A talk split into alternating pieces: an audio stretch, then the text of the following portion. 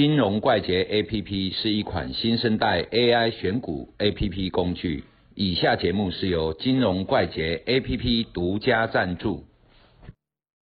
大家好，嗨，欢迎阿鲁敏。阿鲁敏，嗯，一个国家最高的法律就是宪法嘛，任何行政命令什么抵触到宪法都作废嘛。对，好，那你做交易的时候，你心中也有你的宪法嘛？譬如说这一个这一个东西就是完全 A 计划 A 的东西就是完全不能抵触的，我的交易就是不能抵触到 A 的宪法。那我们希望说，哎，广大的听众跟群友能建立自己自己的交易宪法。哦，这个规则你就是不能碰触，就不能违背的宪法。嗯啊，如何去制定你的交易宪法？哦 要制定法规哦。对哦，自己的法规哦。对嗯，其实哦，这种东西，就是说交易宪法哈、哦，市面上市场上很多人在讲嘛哈、哦，对啊就是叫你要停损啊哈、对不能凹单呐、不要凹单啊，这种其实这种东西哈、都是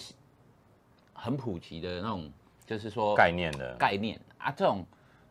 说是交易宪法，它也是对的啦。嗯好、但是毕竟哈、这种东西会不适合每个人，嗯，不是不适用于每一个人都这样子，就是说啊，我我一定要多少要停损啊，嗯多少要呃加码啊、要减码啊，干嘛的？就是说哦我们在做，譬如说资金规划好了，嗯，哎，有人的资金就很大，对，规划它可能是局部性的，就是说我每一笔买卖要，哦，就是呃，只能输多少钱，嗯。好、我百分比，好、像我上个月输了钱，输了一一一点零几趴，嗯。一趴多，嗯。我心里面痛得要死，哎呀、嗯。啊，但是你如果说，哎，我只有五十万，好、拿来做交易，嗯。那你输个两万块就四趴了。对，好、啊，所以但资金比例这样子算起来，每一个人会不一样。嗯。啊，所以没有说啊，我一定要几趴要停损啊，要干嘛的？好对，所以所谓的交易宪法是否个人的，好、对你对你这个人，哈、这是说你的做交易的模式，好、你要自己很清楚了解自己，就是说你要做的是短线的交易，嗯那你要制定属于你自己的宪法，短线的宪宪法。那我举一个例子好了啊，譬如说你是做短线的，当冲的，嗯哦，那你一天可能就只有五趴，就是一一只股票可能只有五趴的空间这种空间。所以你如果是是输到超过三趴，那是不合格的，对，一只股票嘛，哈啊，不然你就不是不是做当冲的嘛。嗯可你如果是做当冲的，你的原则就要把握住，我这个就是做当冲。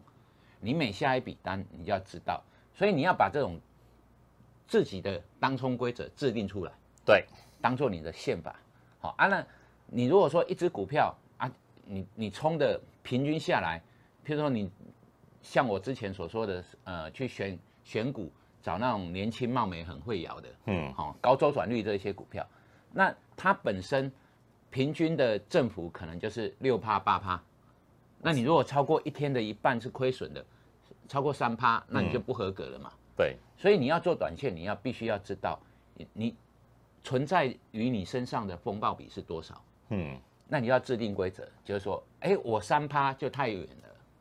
对，啊所以我的停损必须要设定多少趴，因为我赚就赚三趴嘛，那你每一次一输也要输三趴，那就太远了嘛，对，对不对？啊，你的技术、你的技巧、你的看盘能力有没有办法说你一天可以赚到三趴？很多人不行哦，为什么？因为很多人就是哦盘涨上去了，他才追价嗯，啊，其实离低档已经一段时间，比如说已经涨了四趴，其实才六趴，你顶多赚两趴。对啊，所以说你要很清楚，就是说你要的市场可以给你的是什么？嗯，它已经这只股票，它每天的震荡就六趴到八趴，它已经涨四趴，你可以追没有错，但是嗯你的预期报酬就不能在四趴或者八趴，对，对不对？所以我们要很清楚，就是说，哎，你进场之后啊，平均下来只有六趴，那你进场已经四趴了，那你的报酬就大概只只能两趴到三趴，好、啊，你能不能预期八趴以上，等于说今天震荡要十二趴，嗯，啊这种东西哈、就变成说呃不合乎几率的要求，原则对好这种原则啊。嗯那要是有人有有人问说，哎要是再涨上去怎么办？涨上去就不是你的东西嘛。嗯，好、啊，我们要很清楚知道。所以你第一个原则就是说，你如何去停损，你的交易模式，你的获利大概要放多少，对，属于你自己的哦，比较合理。然后呢，你既然是做当冲的，那你要规定自己，譬如说一点十五分以后，你就不可以再做了。嗯，好、哎呀，这种做要，除非是那种杀尾盘趋势很明显的这种，或者是急拉这种拉尾盘，不然就不要再做了。对好、就要休息。那还有一种就是说，哎，我我现在做的模式就是很短。嗯，啊，可能就是半个钟头，一个小波走完，对，我就要走了。这个时候如果说价格还没有停损到，可是它也没有拉出去，就在那边起起伏伏，这个时候你就必须要采用另外一种的，譬如说停停时间停损。嗯，啊，时间停损，那我预计只做半个小时到一个小时，结果已经超过一个小时了，它还没有发动，表示说你要选的这是强势股或者是弱势股，你在追买追卖的状态之下，它还没有真正的发动，嗯，那你就要赶快走了。哎，要是又涨上去怎样，也不是你的，嗯，好、但是你可以守护好自己的风险。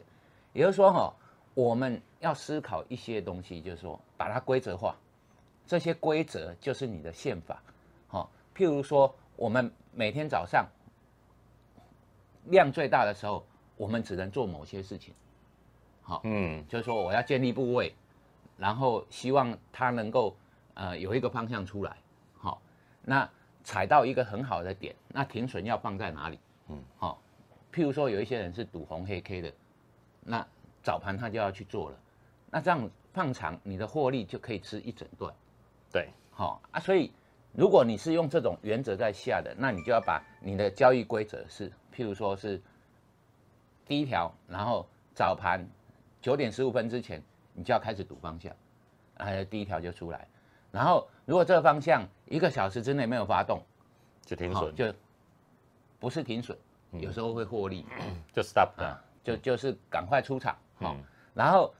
再来就是说，哎，如果你的预期报酬是今天哦大盘又没有量，然后这这些类股可能就一个区间小区间就不震荡，太动，不太动的时候，那你也可以先出来。总之哈、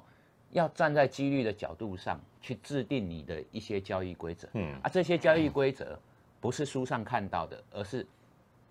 属于你自己个人的，那你把它写出来，条文化。接下来条文化哈、有一个原则，大家一定要记得，就是说哈、不可以复杂。嗯，好、如果 A 发生的时候，然后我就看 B，然后 B 发生的时候要看 C，到时候你会回勾勾。嗯，好、就是很清楚的。譬如说，你用开盘价来做，你用均均线来做，你用任何的指标来做都可以，但是你要把那个条文化、规则化，不要 A、B、C，然后这个时候哎，好像 A 符合，B 符合，那我就做做看，其实 C 跟 D 都不符合。嗯，啊，像这种东西是随机去取样的。那你有一些人哈、就是说看着数字跳动，他会有很很强烈的盘感。嗯，这也可以哦，这种就很强烈的盘感，觉得它就是要下去，你也可以去做，但是你要知道你的停损在哪里。如果它要下去，一旦哎还在这边晃，超过了，比如说十五分钟之内，就不像要下去的样子，反而变成一个小底。嗯，好、像像什么致远，常常会有好像要下去，其实它是一个小底。之前啊哦，对，啊，现在比较偏向空头，所以我我们我们去思考这一些股票的时候啊，你要把这些股票它的股性考虑在里面，然后呢，这是你的交易风格，你这个时候你必须要拿什么东西出来用，你要把它制式化，然后规则化，然后不要复杂化，啊，尽量的简单，然后条文是很明确的。嗯，如果你譬如说我我再举一个例子啊，用我们之前的那种呃多周期的概念，嗯，好、多时序的一个架构，那我可能看日线啊，日线前一根一定要红 K，今天才有才可以买，对，好、假设好，而且是大红 K 我才可以买。啊。那或者是说，哎，这个族群都平均要涨两趴，我才觉得这个族群是在往上走。嗯，就是说，细产业如果涨了两趴，我才要进场。嗯，那这样子是不是可以更安全？对，对不对？那是不是细产业都都可以平均涨两趴？不一定，不一定，你要等待。嗯，啊，所以等待也是纪律的一种，也是你的条文之一。一定要符合这个条件的时候，你才去做。那我们会去用多时序的一些概念，比如说日线啊要怎么走？嗯，好，这时候分时走势一定要大于均价线，对，好，而且要大于开盘价，我才能够赌它今天是红 K。嗯，这个时候就是一个架构啊，我在分时分时走势找买点。那做短线的人如果去追价，那要很短哦，因为短线有时候，哎，譬如说跑上去两趴，然后就又会回档一点五趴，或者回档一趴，结果它跑上来一点五趴的时候，你才发现，也就是说，当你进场之后，的确会再跑一段，嗯，那接下来人家要回拉回啊，啊，所以说你的进场的点是不是很好？你可以制定一个规则，就是说一定要等拉回再买，嗯，好，那拉回的时候呢，这个时候在分时走势上，你就可以。找到一个一个点，然后根据我们之前有讲过的一些量价的概念，嗯，然后去找那个点，至少你可以降低你的停损的润距，啊，停损会更短一点。所以有一些多时序的东西，啊，如果你的停损被点到了，点到就重新再回到第一个，哈，再去寻找日线该有的走势，对，好，那再把它纳入你的，等于说不断你重复。像机器人一样重复你的一个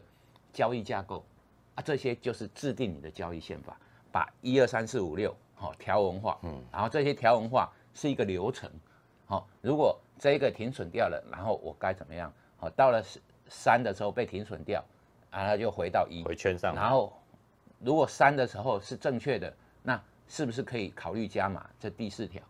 然后就是一个回圈，你不断的在一个自我的架构里面。然后，自我的规则里面去做交易，这样子时间长了，你才会稳定，嗯，而不是说很随机的啊。现在行情很大了，啊，赚的比较多；行情稍微一平淡的，输的更多，嗯。所以这个东西就是说，你把它规则化之后，你会有一些过滤条件。行情没有的时候，你也感觉得到，你就会自动的降低你的交易频率，好，给大家当参考。那。阿多米的意思就是说，你的宪法就是简单明了，不要时常不是 A 就是 B 就是 C，这样你无所适从，你反而会乱掉。就很简单，A 发生了就一路往下走，错了回头再来重新找 A，再往下。不要有太模糊的概念，没有模糊的空间，就是简单明了，跌到哪边该停损就砍，不要说啊我再看一下什么的，哦这样就没完没了了。对，对我们今天谢谢阿多米，拜拜，拜拜。